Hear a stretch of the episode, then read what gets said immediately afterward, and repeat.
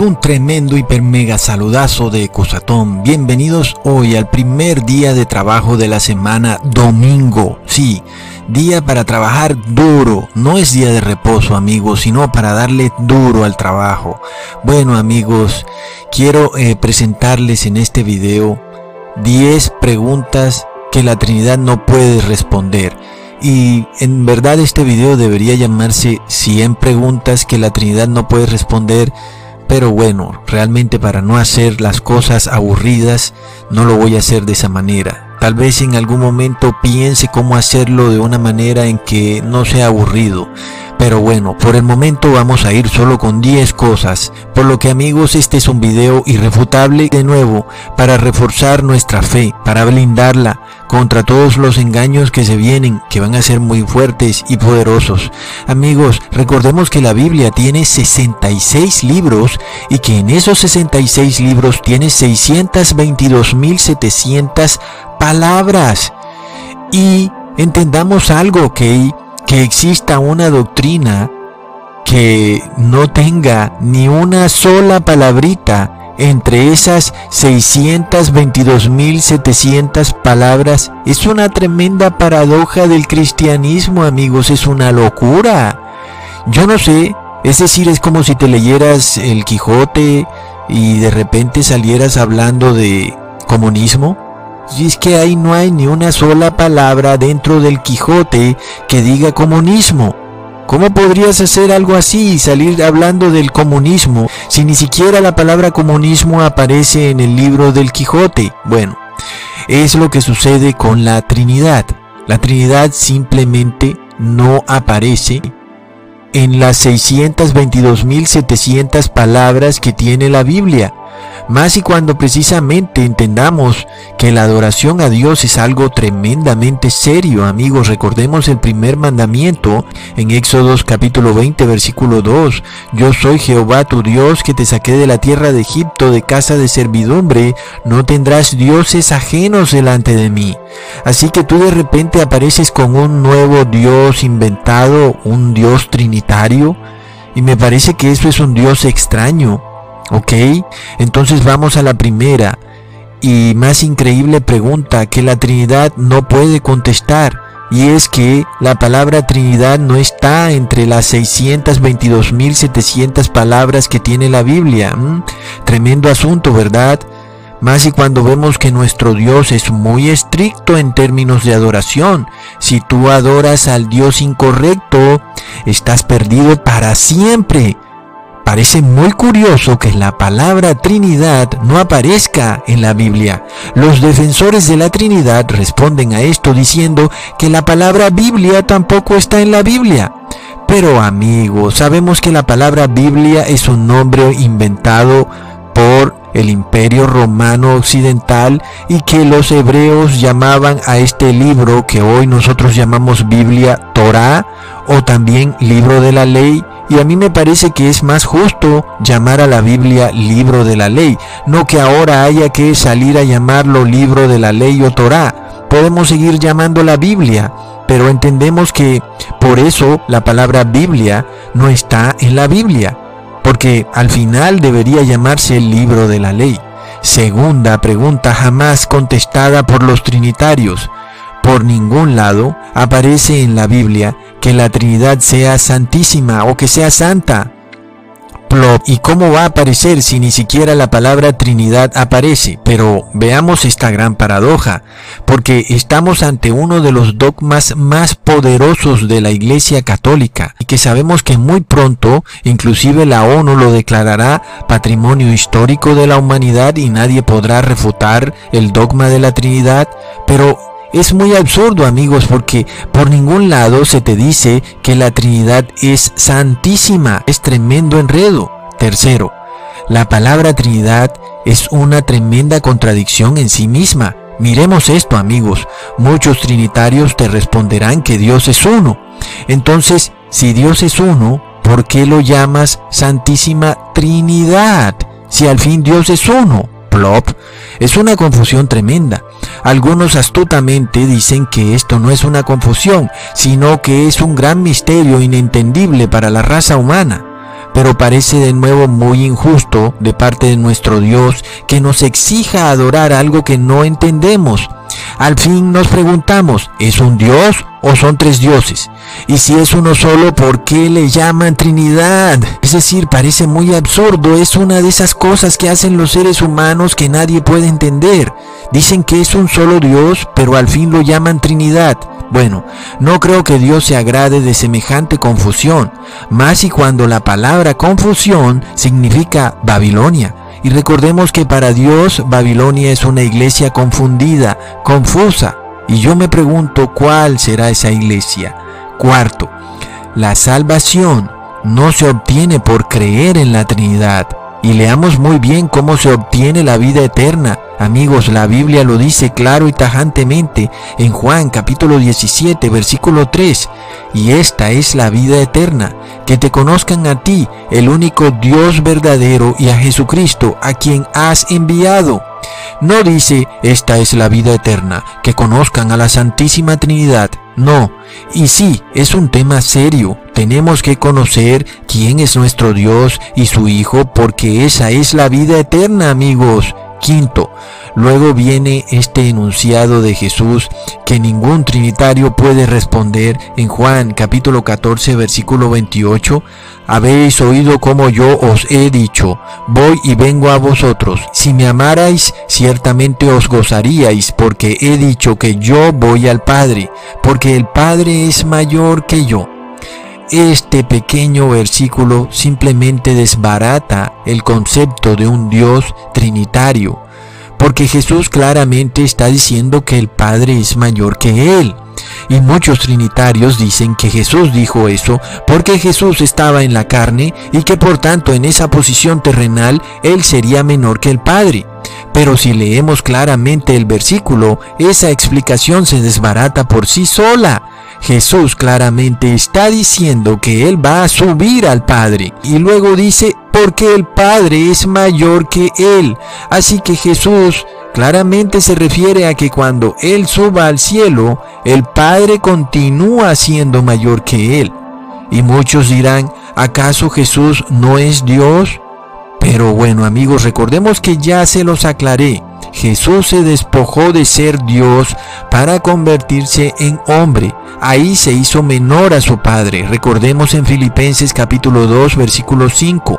Haya pues en vosotros este sentir que hubo también en Cristo Jesús, el cual siendo en forma de Dios, no estimó el ser igual a Dios como cosa a que aferrarse, sino que se despojó a sí mismo, tomando forma de siervo, hecho semejante a los hombres algunos dirán que esto precisamente prueba la Trinidad, pero antes es todo lo contrario, pues la Trinidad nos dice que son tres dioses coiguales, coeternos y coexistenciales. Sin embargo, Jesús al convertirse en hombre ya no es igual a Dios, porque Él se despojó de ser igual a Dios. Aquí vemos que la concepción de un Dios trinitario se desbarata de inmediato.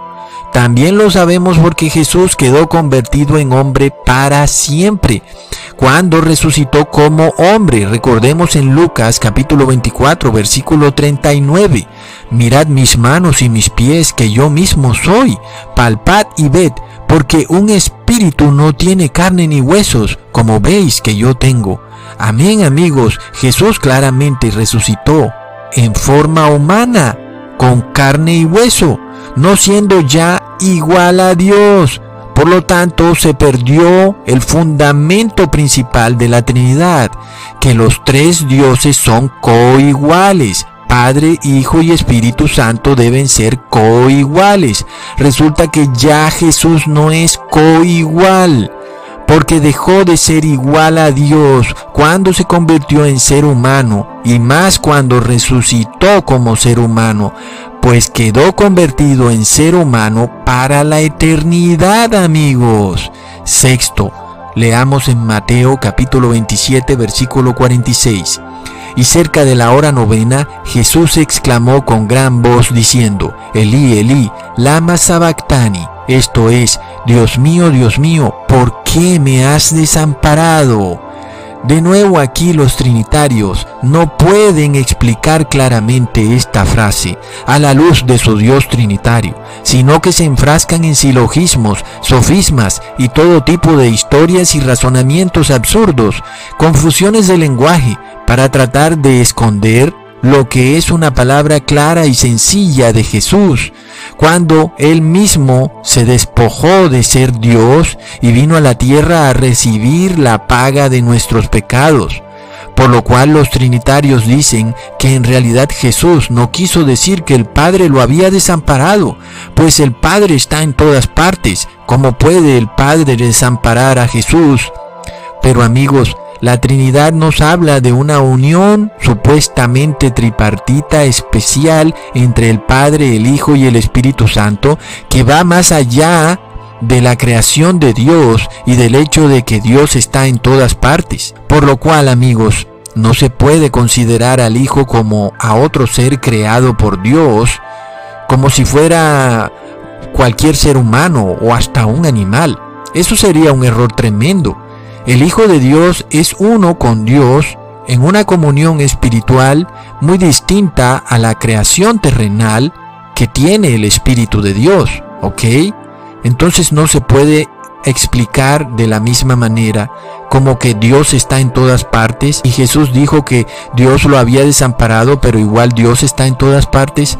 Eso no es posible porque Jesús se refiere a esa unión espiritual entre Padre e Hijo distinta. Sin embargo amigos, vemos que sí sucedió que Dios desamparó al Hijo porque si no hubiera sido así, el Hijo estaría mintiendo y entonces Jesús sería un mentiroso. Entonces al fin Dios no lo desamparó y el Hijo sería un hipócrita. Al fin el Hijo sí habría pecado. Entonces al fin el Hijo no tendría por qué haber resucitado porque sí cometió pecado. Dijo una mentira. Dios al fin no lo desamparó. En realidad no estaba sufriendo, sino que se estaba haciendo el llorón nada más. Por supuesto, si ese hubiera sido el carácter de Jesús, mejor hubiera sido que se hubiera salvado de ser colgado en el madero con alguna otra mentirilla, o que de repente se hubiera ido hacia el cielo y nos hubiera dejado abandonados a nuestros pecados y a una destrucción final. Sin embargo, amigos, eso es destruir el carácter, no solo de Jesús, sino de Dios Padre, porque ninguno de ellos dijo mentira. Esto que hacen los trinitarios de decir que al fin Jesús no fue desamparado por el Padre es bastante grotesco, porque Dios no miente y Jesús como hijo de Dios tampoco. Lo que sucedió efectivamente fue que el Padre sí desamparó a Jesús, pues Jesús se convirtió en el criminal más grande del mundo al recibir todos y cada uno de los pecados del mundo sobre sus espaldas. Nada más imagínense al Jesús tener todos los pecados de todo tipo, de los más horribles pecados, a sus espaldas. Es desastroso. Esto fue lo que le ocurrió a Jesús. Y por supuesto eso causó una separación completa con un Dios santísimo que es su Padre. Y por supuesto que ocurrió una enemistad espiritual entre el Hijo y el Padre. Al Hijo recibir todos estos pecados ocurrió una división entre el Padre y el Hijo. Aquí, amigos, vemos que la Trinidad se desbarata completamente. Supuestamente el Padre, el Hijo y el Espíritu Santo son coiguales y coeternos, por lo que según la Trinidad, ¿cómo puede el Padre separarse del Hijo de manera espiritual? Más y cuando recordemos que ellos después salen a decir que es un solo Dios. ¿Cómo puede un solo Dios separarse? Y si son tres, son también coiguales y coeternos, entonces no se pueden separar. Pero vemos que el Hijo lo confesó y lo declaró, diciendo, Padre, ¿por qué me has abandonado? Aquí vemos que sí hubo una separación total entre el Padre y el Hijo a causa del pecado del mundo. Recordemos que antes de que Jesús recibiera todos los pecados del mundo, Jesús se alegraba de que el Padre estuviera en una unión espiritual perfecta con Él. Leamos en Juan capítulo 14 versículo 10, ¿no crees que yo soy en el Padre y el Padre en mí? Las palabras que yo os hablo, no las hablo de mí mismo mas el Padre que permanece en mí, Él hace las obras. Hasta ahí yo podría pensar que es entendible que algunas personas se confundan en este tema de la Trinidad. Al fin y al cabo Jesús dice que el Padre y Él son uno.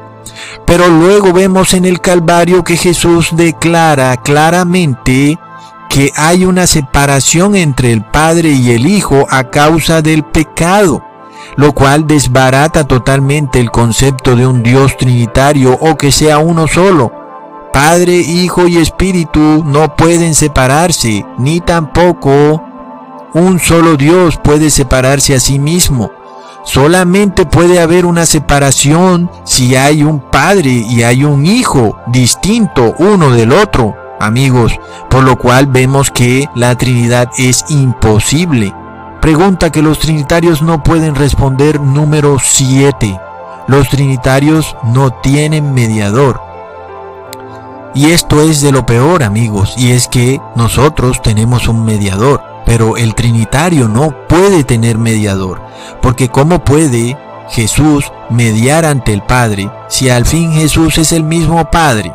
Esto por supuesto no tiene ninguna lógica, más y cuando el Trinitario piensa que Jesús fue una manifestación del Padre y que no fue realmente un ser individual distinto al Padre. Muchos aún dicen que es un solo Dios, por lo cual el Trinitario no puede entender que en el cielo tengamos un mediador. Él no lo puede entender. Es por esto que el Trinitario busca un mediador en la tierra, ya sea que lo busque en la Iglesia Católica o que lo busque en el templo judío que supuestamente se reconstruirá en Jerusalén. Alguien que supuestamente venga a la tierra a hacer algún tipo de ritual que perdone sus pecados aquí en la tierra. Porque, amigos, entendamos algo. El Trinitario cree que Jesús fue solo un fantasma que apareció en la tierra y luego se unió al Padre o que era el mismo Padre, que eran el mismo Dios. La Biblia por otro lado nos muestra a Jesús como un individuo distinto al Padre aunque en perfecta comunión espiritual con el Padre, pero totalmente distinto al Padre, haciendo inclusive un trabajo distinto al Padre, porque el Padre es juez, pero Jesús es nuestro abogado, porque Dios es tan justo que Él mismo no se hace juez y abogado al mismo tiempo. Y vemos amigos lo justo que es Dios que nos ha puesto un abogado muy distinto a Él, que es Jesús. Y eso es una tremenda justicia. Comparémosla con la corrupta justicia mundana, donde tanto juez y abogado a veces están en llave para condenar al inocente. Aquí en el cielo tenemos a un juez por un lado y un abogado por el otro. Leamos en Romanos capítulo 2 versículo 16, en el día en que Dios juzgará por Jesucristo los secretos de los hombres conforme a mi evangelio. Así que vemos aquí a un Dios en extremo justo, poniéndole al mundo entero un abogado. Pero el mundo entero rechaza a ese abogado al creer que es solo una manifestación del Padre y no un verdadero abogado. Aquí vemos la maldad del mundo expresada al límite. El mundo no quiere pasar por el juicio, sino que pretende forzar al juez a que perdone al mundo en su maldad. Pero he aquí, recordemos que el abogado ni siquiera fue perdonado en el Calvario, aun y cuando él cargaba con pecados ajenos que eran del mundo y no de él. Increíble. Jesús tenía a cuestas en el Calvario los pecados ajenos del mundo, que ni siquiera eran de él, sino de otros, pero igual tuvo que morir. Entonces, ¿cuánto más el mundo morirá en sus pecados si no se arrepienten de sus pecados? Así que el abogado juzga al mundo también, porque murió por los pecados del mundo, sin ni siquiera ser culpable de los pecados del mundo cuanto más para el verdadero culpable que no quiere allegarse a su abogado. Bueno amigos, leamos la pregunta octava que la Trinidad no puede responder cuando Jesús le oró al Padre en Juan capítulo 11, versículo 41. Entonces quitaron la piedra de donde había sido puesto el muerto y Jesús alzando los ojos a lo alto dijo, Padre, gracias te doy por haberme oído. Yo sabía que siempre me oyes, pero lo dije por causa de la multitud que está alrededor, para que crean que tú me has enviado. Este versículo nos muestra irrefutablemente que la Trinidad no puede existir. Jesús claramente expresa que habló en voz alta para que las personas entendieran que Él hablaba con el Padre, con otro ser diferente y distinto a Él, el cual es Dios, Dios Padre. Pero Jesús claramente lo dice para dar a entender que Él es el Hijo de Dios por lo cual vemos que no tiene sentido, amigos, si Jesús fuera el mismo Dios, claramente Jesús dice que es Dios el que lo escucha. Entonces esto nos indica que Jesús es un ser separado y distinto de Dios, porque ese Dios lo está escuchando a él. Cualquier ser humano que se hablara o que se hable a sí mismo como si fuera otra persona, sería considerado como loco. Imagínate tú hablándote como si tú fueras el doctor y tú diciéndole, oh, me encuentro enfermo, me duele la rodilla y entonces te estás hablando a ti mismo. Eso sería una locura. Y recordemos que Jesús era y aún es un ser humano. Así que Jesús como ser humano hablándose a sí mismo sería totalmente absurdo. Jesús claramente le hablaba a su Padre en el cielo y vemos que entonces hay dos seres, el Padre que estaba en el cielo y el Hijo que estaba en la tierra. Uno daba testimonio en el cielo y otro daba testimonio en la tierra. Ahora leemos la pregunta que los trinitarios no pueden contestar, número 9. Jesús llamó a Dios Padre. Y eso es así de sencillo. Jesús llamó a su Dios Padre. Y como ya sabemos, la Trinidad manifiesta que es un solo Dios, por lo cual Jesús no puede tener Padre, porque al final es un solo Dios. Ya hemos visto que el Trinitario en su confusión luego sale y te dice, no, son tres dioses. Y luego no, que era uno solo. Entonces tú preguntas, bueno, ¿son uno o son tres? Luego te dice que son tres en uno. Finalmente Jesús no puede tener Padre, ni siendo tres dioses, ni siendo uno. Finalmente entendamos algo muy claro amigos.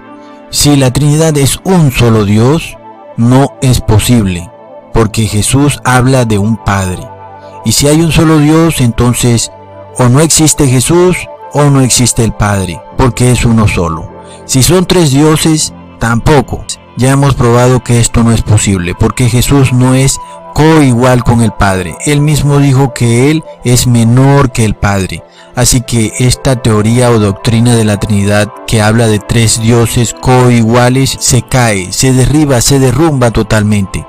Y si hablamos de que Jesús es el mismo Padre y que ambos son un solo Dios, esto también es incorrecto porque él mismo declara que él tiene un padre. Él le oraba a su padre y su padre lo escuchaba.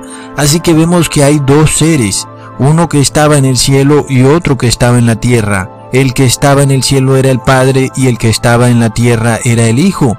El Padre es Dios Todopoderoso y el Hijo es nuestro Señor Jesucristo, el Hijo de Dios.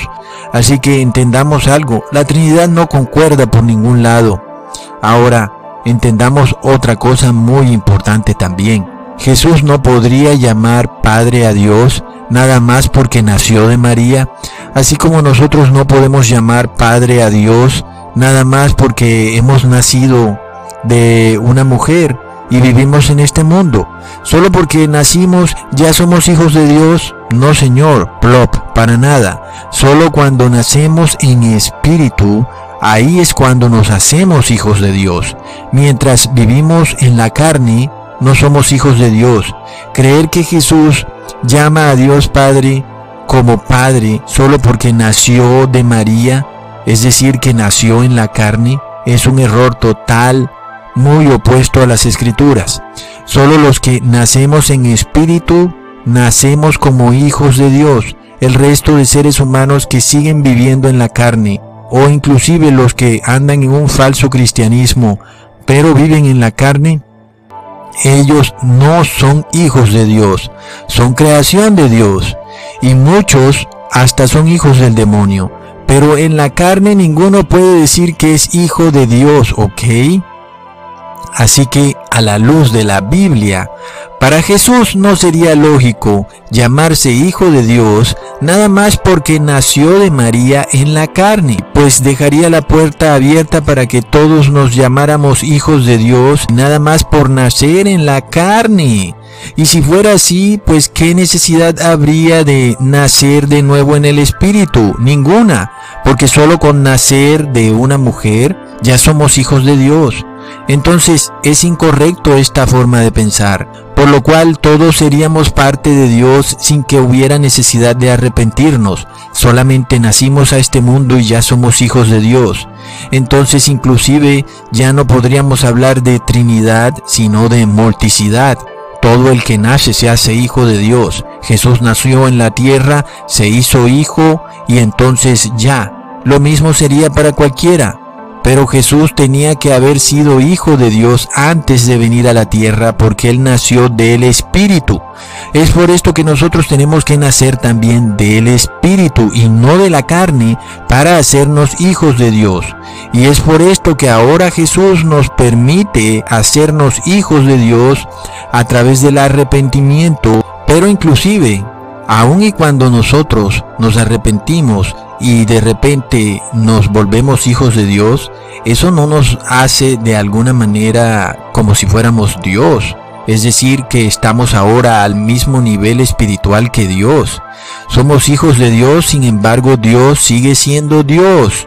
Entendamos esto amigos, el hecho de que Jesús vino acá a la tierra y de alguna manera se exaltó por haber resucitado, eso no le da a él permiso para hacerse igual a Dios. Jesús inclusive se hizo menor que Dios para que nuestro Dios Padre siguiera siendo el único Dios. Y aunque Él es uno con el Dios, así como nosotros queremos ser uno con Dios, eso no le da derecho ni a Jesús ni a nosotros de estar al mismo nivel de Dios. Leamos en Juan capítulo 17 versículo 21. Para que todos sean uno como tú, oh Padre, en mí y yo en ti, que también ellos sean uno en nosotros, para que el mundo crea que tú me enviaste. Este versículo resume todo lo que yo les estoy tratando de explicar desbarata la Trinidad por completo. Jesús claramente nos muestra que aunque Él está en perfecta comunión con el Padre y está unido espiritualmente al Padre, esto no quiere decir que Él ocupa el mismo nivel del Padre o que está a su mismo nivel, sino que Él claramente confiesa que el Padre es mayor que Él. De igual manera, al nosotros hacernos uno con Jesús y con el Padre, tampoco ocupamos el mismo nivel del Padre sino que el Padre sigue siendo nuestro Dios y Jesús sigue siendo nuestro Señor. Por lo tanto amigos, llegamos al final de este video, a la décima pregunta que la Trinidad no puede responder y sucede en la séptima trompeta la cual tocó el ángel y hubo grandes voces en el cielo que decían, los reinos del mundo han venido a ser de nuestro Señor y de su Cristo, y Él reinará por los siglos de los siglos. Y esto resume todo el video, todo lo que les estoy tratando de explicar, que tenemos un solo Dios y que tenemos un solo Señor, a nuestro Señor Jesucristo. Así que yo cuento solo a dos y yo no cuento a tres. Cuento a un Señor y cuento a su Cristo, el cual reinará con nosotros por los siglos de los siglos, amigos. Amén. Hasta pronto.